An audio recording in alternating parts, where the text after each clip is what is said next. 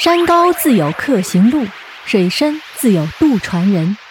这句话出自吴承恩所著的《西游记》第七十四回，意思是说啊，再高的山也有游客行走的山路，再深的水也会有为你渡船的人。简单来说，就是什么事情都会有解决的方法，只要有着一定的目标或理想，前途总是可以期待。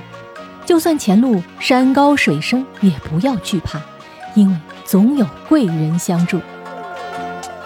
这句话在《西游记》中的原文片段是这样的：三藏自然行处，忽见一座高山，峰插碧空，真个是魔心爱日。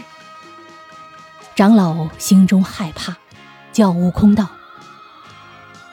你看前面这山十分高耸。”但不知有路通行否？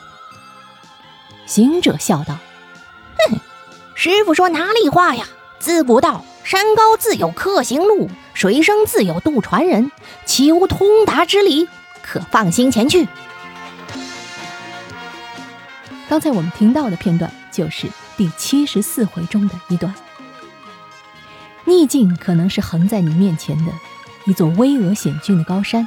也可能是一条波涛汹涌的大河，畏惧是成功之大敌。困难像弹簧，你硬它就硬。一个人如果期望自己能有不平凡的生活，或者渴望拥有精彩的人生，就不能畏惧逆境。